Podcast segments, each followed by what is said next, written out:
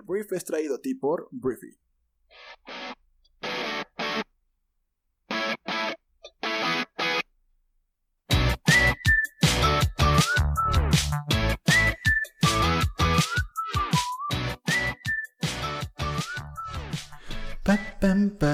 Muy buenos días, bienvenidos a esto que es el Brief, el programa en el cual puedes escuchar un resumen con las noticias más importantes del mundo en cuestión de minutos.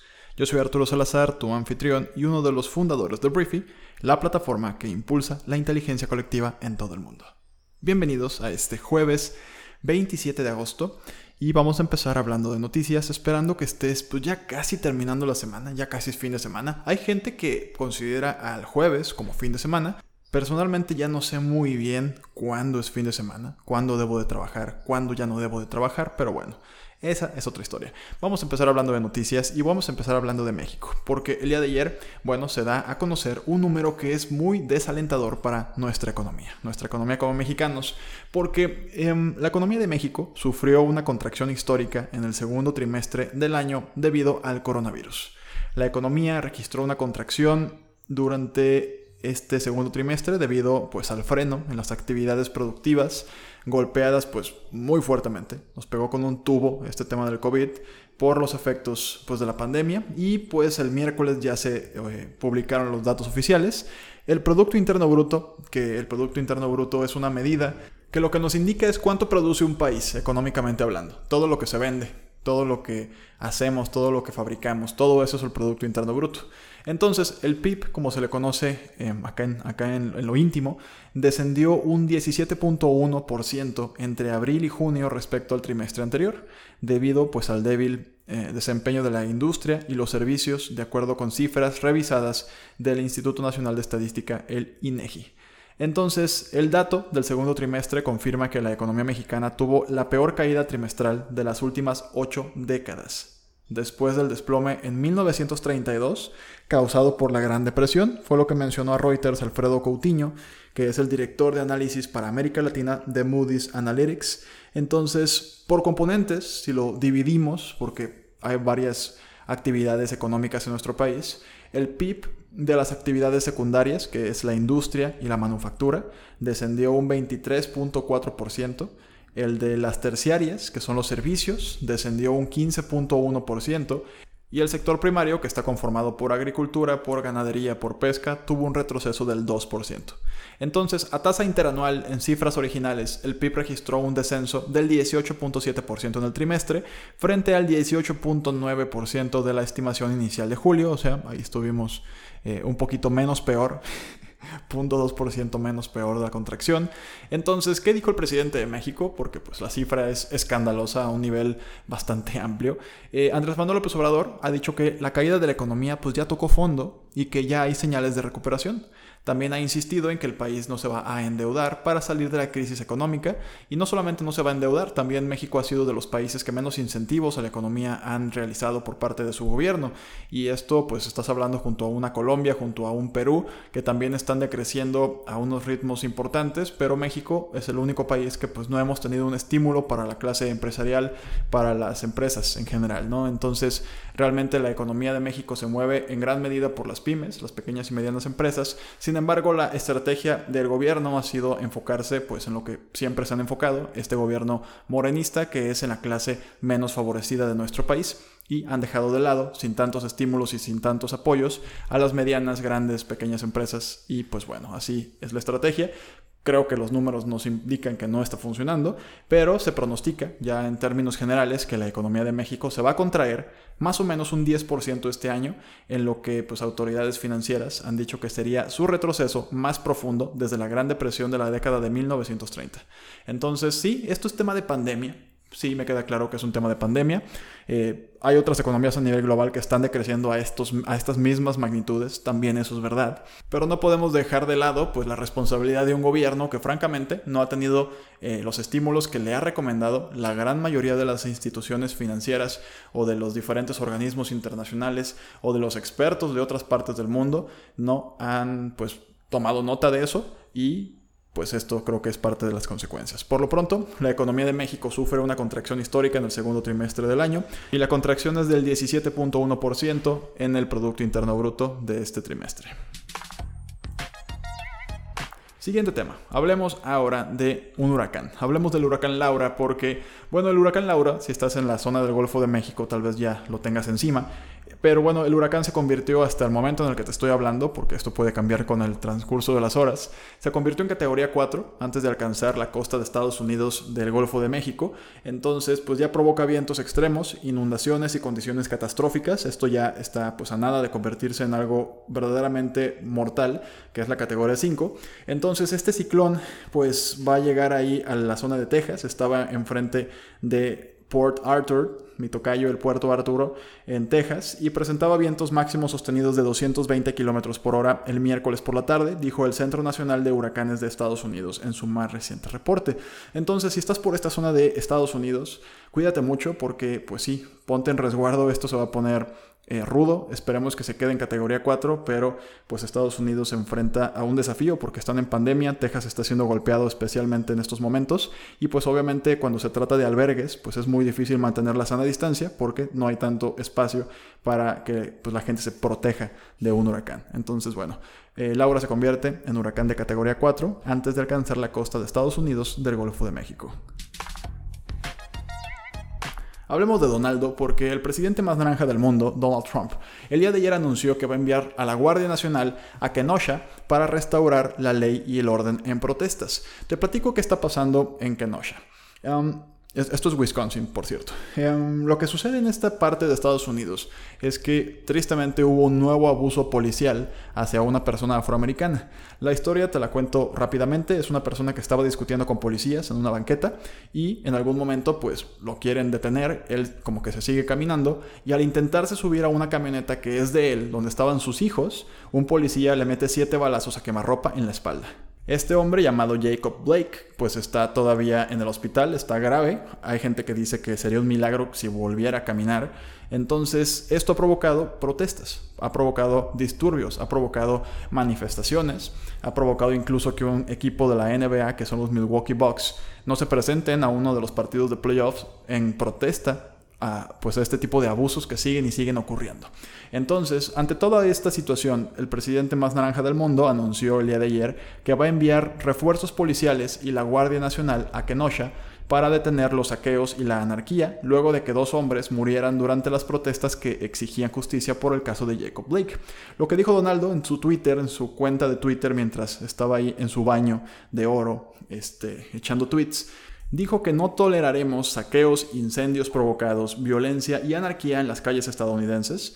Asimismo, Donaldo comunicó que el gobernador demócrata de Wisconsin, Tony Evers, había aceptado el envío de refuerzos federales de Kenosha, que es una localidad de 170.000 habitantes situadas a las orillas del lago Michigan y pues ha sido el escenario de violentos disturbios durante las últimas tres noches. Entonces, de hecho, ayer hubo muertos, hubo dos personas que murieron en unas protestas, ya arrestaron a un adolescente de 17 años que fue arrestado bajo sospecha de haber matado a las dos personas.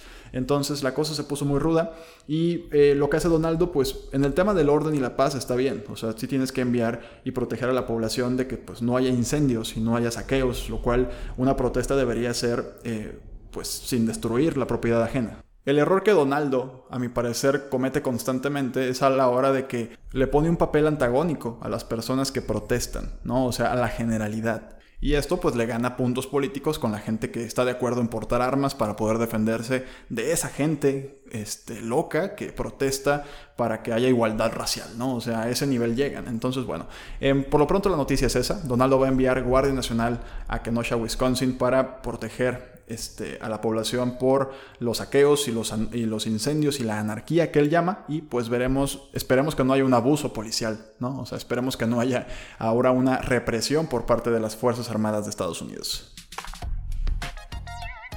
Siguiente tema, vamos a hablar de fútbol y voy a hablar de un tema que es especulación pura, pero lo tienes que saber. Se está rumoreando, y esto, el rumor es de ESPN, no es un rumor ahí de barrio ni de peluquería, se dice pues, ante la posible salida de Lionel Messi del Fútbol Club Barcelona, Se dice que podría ir al Manchester City, donde está su ex técnico, que lo, que lo dirigió en el Barcelona, Pep Guardiola, un gran técnico, la verdad de lo mejor que tiene el planeta.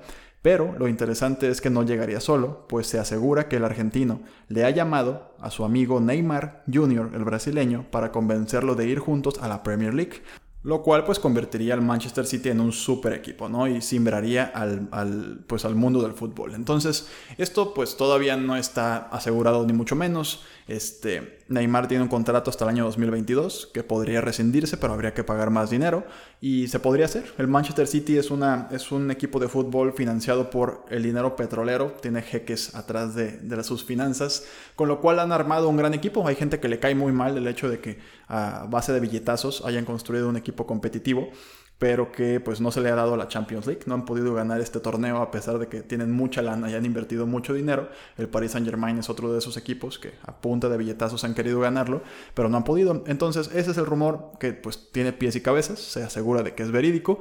Todavía falta mucho, pero Neymar y Lionel Messi podrían jugar de nuevo ahora en el Manchester City. Hablemos de Navalny. Navalny es el opositor de Vladimir Putin que presuntamente fue envenenado y pues lo que dice la gente, lo que dicen las investigaciones, los que saben de este tipo de conspiraciones, es que fue una orden directa del presidente Vladimir Putin. El tema aquí es que pues el gobierno ruso, ayer lo decía, ya se desmarcó pues ellos dicen que no tienen nada que ver su presidente e incluso que es apresurado decir que fue envenenado. Sin embargo, el secretario general de la OTAN, que es una organización transatlántica militar, en donde están pues, los principales países, Estados Unidos, la Unión Europea, bueno, algunos países de la Unión Europea como Francia, Alemania y el Reino Unido, pues ayer pidieron una investigación transparente sobre el, el probable envenenamiento del opositor ruso Alexei Navalny, afirmando que no hay razones para dudar de las conclusiones de los médicos alemanes. Entonces, pues ahí se, están empeñando en determinar la verdad después de que los médicos alemanes dijeron o concluyeron que presentaba signos de envenenamiento. Y bueno, un poquito de Alexei Navalny, que no he dicho nada casi de él. Eh, él dirige el Fondo de la Lucha contra la Corrupción, que revela la corrupción de las élites y fue ingresado el 20 de agosto en cuidados intensivos en un hospital de Omsk, en Siberia, tras haberse sentido mal en un avión en el que viajaba a Moscú desde Tomsk. Entonces ahí permaneció dos días antes de ser trasladado a Alemania y ahora la OTAN pues ya exige una investigación seria y veremos si Rusia pues hace una investigación seria. No creo. Hablemos de Elon Musk, porque Elon Musk, además de ser el director de Tesla, además de haber fundado también SpaceX, tiene una compañía que se llama Neuralink. Y Neuralink tiene un evento este viernes en el que se tiene previsto que Elon Musk presente las novedades sobre la compañía. La compañía eh, trabaja en tecnologías capaces de conectar el cerebro humano a una computadora, o lo que es lo mismo, un sistema que hará que podamos controlar dispositivos electrónicos solo con la mente gracias a implantes en nuestro cerebro. Entonces, a pesar de que falta mucho, y eso todavía es todavía mucha ciencia ficción, Elon Musk promete que podremos ver un dispositivo operativo en esta, en esta expo, por así decirle. Entonces, la idea de Musk es que las interfaces cerebro-computadora de Neuralink comiencen a funcionar como herramientas aplicadas a la salud, que podrían servir, por ejemplo, para tratar trastornos cerebrales como el Parkinson, la epilepsia y la depresión, o también como dispositivos de apoyo, permitiendo a las personas controlar prótesis u otros dispositivos solo con la mente. Sin embargo, la idea es que a largo plazo estas interfaces y dispositivos también puedan servir como complemento a nuestra vida, de forma que puedan hacer cosas como potenciar nuestras capacidades cognitivas o transmitir nuestros pensamientos directamente a otras personas. Todo esto, que suena muy emocionante, tendremos un avance de esto el día de mañana. Y claramente estamos a la expectativa de qué es lo que nos va a mostrar el señor Elon Musk. Hablemos de otra empresa que es Canon, que es un productor histórico de cámaras, porque las cámaras de Canon ahora pueden cargar las imágenes directamente a Google Photos. Mm, ya no es nuevo que las cámaras puedan conectarse directamente a Internet y puedan hacer cosas desde ahí. Sin embargo, pues ahora Google está facilitando el movimiento de imágenes o la descarga o la carga de imágenes directamente desde tu cámara a Google Photos. Entonces, los propietarios de cámaras Canon em, recientes ahora pueden pues, subir sus fotos y videos directamente a esta popular plataforma de administración de fotografías.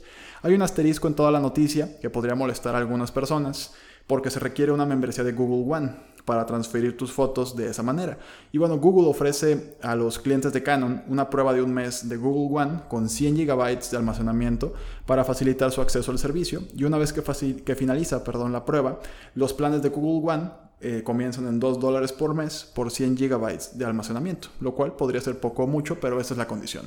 Es interesante como las cámaras, te digo, ya se están también subiendo a la transformación digital, a, todo el servicio de la nube, y pues veremos si le pega esta iniciativa. Canon anteriormente intentó tener este servicio de almacenamiento digital por ellos mismos, no les pegó mucho, entonces dijeron, Google, ayúdanos a que esto jale mejor, y veremos si funciona el plan en conjunto. Hablemos de John Lennon, porque bueno, no sé si lo sepas, pero el, próximo 9 de octubre John Lennon cumpliría 80 años. Y en conmemoración de todo esto, habrá un nuevo álbum de remixes que se llamará Give Me Some Truth. Entonces va a ser un disco de mezclas de los Beatles, que se va a llamar así, y está producido por la misma Yoko Ono y su hijo, el hijo de John Lennon. La colección especial llegará a través de Capitol eh, exactamente el mismo día de su cumpleaños, el 9 de octubre, y el álbum está compuesto por 36 canciones clásicas que fueron completamente remezcladas desde cero, mejorando radicalmente su calidad sonora y presentándolas como una experiencia auditiva definitiva nunca antes escuchada. Entonces, entre las canciones incluidas en el disco hay unas joyas como Come Together, Yellow Sky, Imagine, Give Me Some Truth, Dear Yoko y más, ¿no? Entonces, pues así se va a celebrar el cumpleaños número 80 de John Lennon y pues estaremos esperando este disco para escucharlo lo antes posible. Hablemos por último de lo que es la vacuna del COVID-19 de la farmacéutica del laboratorio Moderna, porque Moderna Inc. dijo el día de ayer que un análisis de los datos de su vacuna en etapa inicial para el COVID-19 mostró que induce respuestas inmunes en adultos mayores que fueron similares a las de los más jóvenes. El fabricante de medicamentos es uno de los principales candidatos estadounidenses en la carrera por desarrollar una vacuna segura y efectiva en contra del nuevo coronavirus. Entonces, esta vacuna ya se encuentra en la fase 3, que es la última de prueba en humanos, y Moderna ahora informó datos provisionales del estudio de fase 1 que incluye un análisis de 20 personas adicionales y detalles sobre cómo funciona la vacuna en personas mayores. Son buenas noticias, definitivamente vamos en camino a que tengamos una vacuna y pues con esto espero que el final de la pandemia esté inmediatamente después. ¿Por qué? Pues a todo el mundo ya nos urge poder volver a la siguiente normalidad, porque la normalidad de antes no creo que regrese. Y bueno, muchísimas gracias por haber estado aquí durante este jueves conmigo. Gracias por estar aquí. Por favor, recomienda este capítulo y este programa en general con tus amigos y familiares, este podcast. Espero que les pueda generar mucho valor. Recuerda que puedes ingresar a briefy.com para conocer más acerca de nuestra plataforma y de cómo puede impulsar la inteligencia tanto tuya como de toda tu organización de una manera totalmente nueva. Entonces, gracias. Nos escuchamos el día de mañana en la siguiente edición de esto que es el Brief. Yo soy Arturo. Te mando un fuerte abrazo. Adiós.